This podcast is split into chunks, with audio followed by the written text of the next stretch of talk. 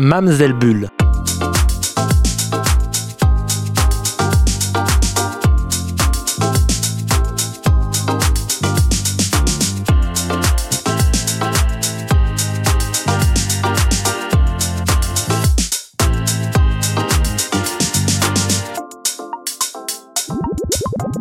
Mamselle Bulle sur Radio Campus Paris.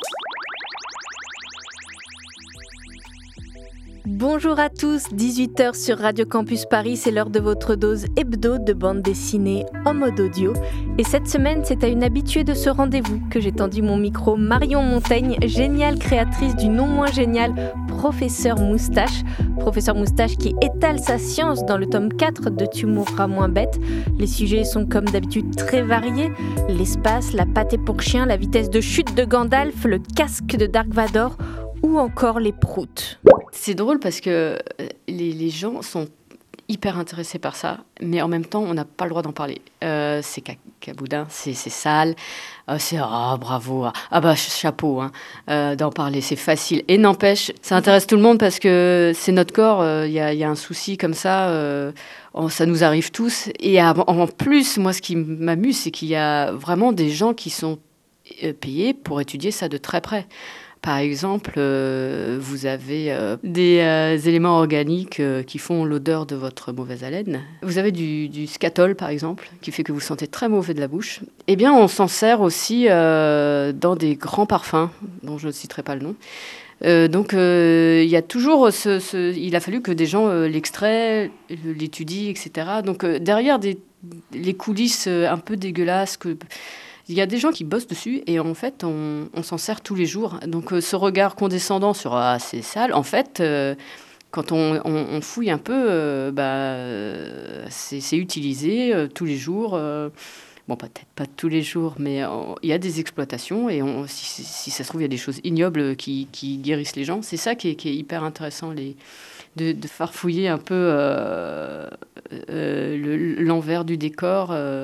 mais moi, je trouve ça, je marrant. Pourquoi euh, quand on pète, ça pue Eh mais attendez, il y a de l'argent à se faire parce que à la base, il y a une recherche très sérieuse où, des gens euh, se sont dit il faut qu'on trouve un moyen. Mais il y avait eu une, la création d'un slip non, qui absorbe les odeurs. Mais vous croyez que les astronautes, ils ont quoi dans leur combinaison pour pas être asphyxiés par leurs propres odeurs? Ils ont un filtre à charbon actif pour éviter que, bon, le, en fait, ça, ça, tourne l'air. Donc, euh, ils vont, quand il reste 8 heures en sortie extravéhiculaire, il faut, moi, ce qui m'amuse, c'est qu'il y a des gens à la NASA très sérieux qui se sont dit comment faire pour que le gars, il soit pas infesté par ses propres odeurs? Eh ben, il y a des, filtres à charbon actif. Et pour créer ces, ces filtres, il faut recréer euh, à volonté euh, la chose mais pour créer la chose par des machines, par exemple, eh ben, il faut le, le, le, le, reproduire. Donc pour le reproduire, il faut décortiquer tout ça. Et ça, on peut partir d'un truc qui nous paraît absurde et on va jusqu'à la NASA avec des gars qui sont des héros parce qu'ils ont tenu 8 heures euh, sans retenir leur respiration. Euh, parce que euh, je pense que oui, je suis obsédée par l'idée de toujours rappeler que qu'on est vivant, qu'on est humain, qu'on est malade, qu'on est oui voilà même le, plus grand des héros qui, qui, sauve la planète. Bruce Willis euh, a eu un charbon actif dans Armageddon. Oh, Bruce Willis il fait pas des qui puent. Oh si, moi je l'ai vu hier dans Die Hard 3. Je peux vous dire que ça devait pas. Si si, ça doit. quel est le, dernier film, ou en tout cas la dernière invraisemblance, ou le dernier truc qui, a pu euh, t'interpeller dans, un film? Die Hard 3, il doit bien y en avoir des... Ah ouais, alors euh, hier je l'ai regardé un peu. je trouvais que son sang était un peu clair. Euh, c'est super, bah, ça fait partie des trucs des blessures par balle où en gros, tant que c'est dans la jambe ou le bras, ça va. Mais bon, euh, à un moment, je crois qu'il se prend une, une, un coup de mitraillette à bout portant. Je pense que ça aurait dû lui éclater un peu plus la jambe. Bon, c'est pas, c'est pas le but du film. Le but du film, c'est, c'est, de sauver le, la ville. Je sais plus ce que j'ai vu récemment. Et il y a des choses comme, euh, comme l'épée où c'est de l'observation ou en tout cas après aller creuser, aller demander, aller voir les, applications. Puis il y a des choses où c'est des expériences directes comme euh, le fameux vol. Euh, je crois que c'est une expérience particulièrement marquante. Ah bah oui parce que euh, c'est pas on fait pas ça très souvent, c'est pas donné à tout le monde d'accompagner des scientifiques qui ont besoin d'être en apesanteur pour travailler donc ils utilisent l'Airbus 0G. Donc on m'a proposé d'y aller, bah oui, euh, on ne dit pas non, hein, même s'il faut passer un test euh, médical spécial pour les pilotes, euh, pour être sûr que vous n'aurez pas des problèmes cardiaques. ouais, c'est très bizarre. Moi, je dirais pas que c'est très agréable comme sensation parce que votre cerveau comprend rien, mais vraiment rien à ce qui se passe. c'est une sensation. C'est comme si vous aviez fait du sport avec des poids partout et qu'après on vous les retirez tout d'un coup. Ah, vous avez l'impression que tout part dans tous les sens. Moi, je me suis rendu compte que euh, quand vous voyez les astronautes, on dirait qu'ils font tout doucement, tout est mou, ah, comme des, ah, euh, des petits papillons. Et en fait, c'est pas que les choses sont ralenties. Moi, je croyais que les choses seraient ralenties, que en fait, les, choses vont, vont, à la même vitesse, c'est juste qu'ils font super gaffe parce que sinon ils se font très très mal. C'est-à-dire que vous, vous avez l'impression de peser rien, mais quand vous, vous prenez un mur, vous vous le prenez vraiment même si c'est à la si le mur est vertical, vous vous prenez comme si vous vous croûtiez vraiment, vous prenez vos, vos 70 kilos, c'est très bizarre. Et euh, quand vous vous cognez à quelqu'un, vous vous prenez vraiment une grosse baigne. C'est pas comme des, des, petites bulles qui se croisent euh, dans l'eau. Et ça, c'est complètement déroutant. Je me suis pris un pied dans la tronche. Après, vous faites des rêves bizarres euh, où votre cerveau il fait Ah, qu'est-ce que j'ai vécu? Je comprends pas. Et en plus, c'est long, hein, ça dure 3 heures, vous faites 32 euh, paraboles. Donc ceux qui sont malades, ben, ils n'ont pas le choix, ils sont gris et euh, on les colle euh, à, un fauteuil et ils doivent supporter tout le reste du vol. Moi, j'étais droguée jusqu'à la moelle. Hein. On, on m'a donné un médicament hyper puissant qu'on donne aux, aux, mourants, en fait. C'est la scopolamine, c'est pour pas que les mourants bavent à moitié. Donc j'ai eu la dose maximum et j'ai pas été malade. Mais les touristes de l'espace, eux, qui payent très cher, ils n'ont pas le droit de prendre ce médicament. Donc ils peuvent payer très cher et passer tout le vol, trois heures euh, bah gris. mais c'est malade, pas le malade de mer, pas le malade de, de, de, de voiture. Il paraît que c'est vraiment une, un mal très particulier, euh, le, mal euh, de l'espace. Il y en avait un qui était malade. ils sont pas verts, ils sont pas blancs, ils sont, ils sont gris. c'est rigolo.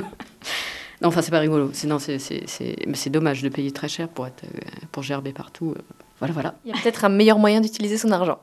Non, mais après, c'est une expérience euh, incroyable. Euh, si vous n'êtes pas malade, je sais pas, c'est super. Si vous avez hein. des millions Mais vous ne saurez pas qui sera malade, par contre. Euh, Monsieur Clairvoy, qui est un astronaute, qui est allé dans l'espace, quand il accompagne les gens en 0G, il, prend, il prend de la scopolamine aussi. Donc vous ne savez pas, vous savez pas qui sera malade. Mais je, pense que, je crois qu'il y en a 6 ou 7 sur 10 qui, qui, sans médicaments qui sont bien malades. Il y a aussi quelque chose que moi j'aime beaucoup, c'est tous ces scientifiques qui se servent d'eux-mêmes comme cobayes. C'est drôle, mais ça, c'est assez arty en fait. Mm. Euh, c'est le gars, euh, il donnera tout pour, pour une recherche qui peut paraître aujourd'hui avec, euh, avec notre science, on, a le retour sur investissement. On sait que c'est idiot, et, mais eux, c'était hyper dangereux. Le, gars qui voulait se faire une, un gilet pare-balles en pommade, il a vraiment, il s'est vraiment tiré dessus. Bon, il faut avoir une confiance en, son travail. Et j'ai raconté ce, alors Fierce, ah, je ne sais pas comment ça se prononce, qui s'est mis du vomi dans, les yeux, etc. Pour, bon. Et eh ben, j'ai relu un livre. C'était pas le premier en fait. Il y en a eu plein qui l'ont fait. Euh, je pensais que c'était le seul fou, mais il y en a eu plusieurs qui, qui, qui ont je suis désolée, c'est dégueulasse, mais ouais, euh, vraiment une abnégation de, ou je sais pas, du sadisme. Il y en a certains, ça devait être du masochisme ou du sadisme. les deux scientifiques qui, qui se sont euh, mis des poids sur les testicules pour voir jusqu'à combien on pouvait aller. La scène à deux comme ça dans leur labo devait y avoir quelque chose de, de sadomasochiste, je sais pas quoi. Donc à partir de 400 grammes, ça fait très mal sur un testicule. Donc ne testez pas.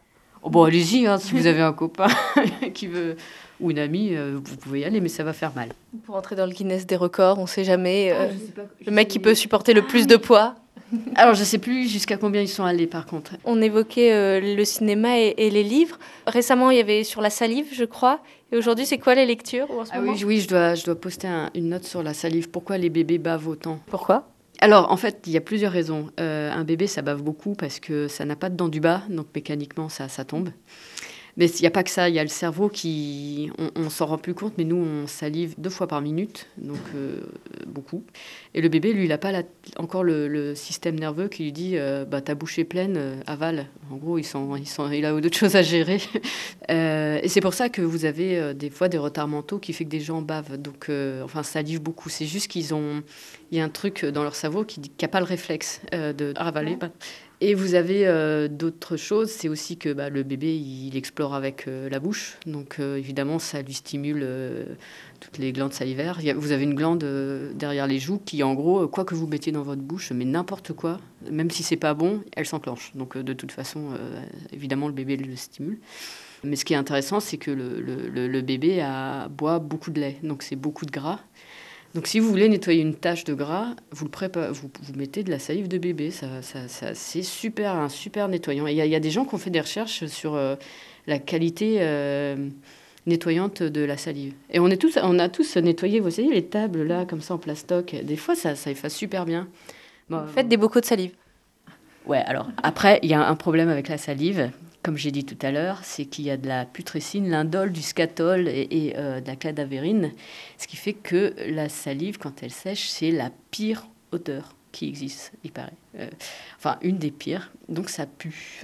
la salive pue énormément quand ça sèche. Donc vous, C'est propre, mais ça pue.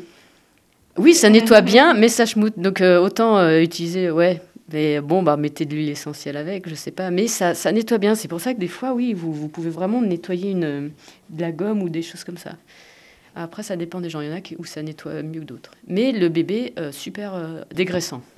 Et d'autres lectures? Oui, je, suis en train de lire euh, Jean-Claude Amezen, La sculpture du vivant. Donc ça, c'est pour le dimanche soir au coin du feu, quand je, me dis que je dois me cultiver. Non, c'est vachement bien. C'est vachement bien, mais c'est moi, ça me demande plus de concentration, ce genre de livre. Je finis un bouquin euh, d'Alex Bose, euh, B-O-E-S-E. Alors lui, c'est le genre de... de, de, scien- de- non, c'est un historien en sciences qui vraiment, c'est c'est du pain béni pour moi, parce qu'il va vraiment chercher justement ces recherches complètement improbables de gens qui ont fait des tests sur eux, qui ont drogué des éléphants, qui ont essayé d'électrifier des enfants pour voir si ça les faisait grandir plus vite.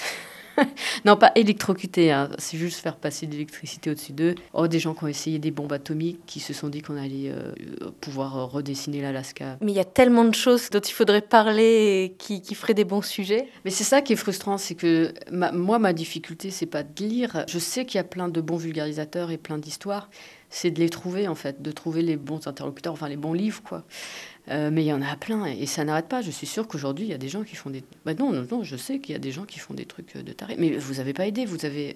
Alex Boseux, il a un site avec des expériences, mais on se dit, mais à quoi ça sert? Il y a même une expérience où ils ont fait. euh, il y a une photo de la tête d'un âne qui explose à la dynamite.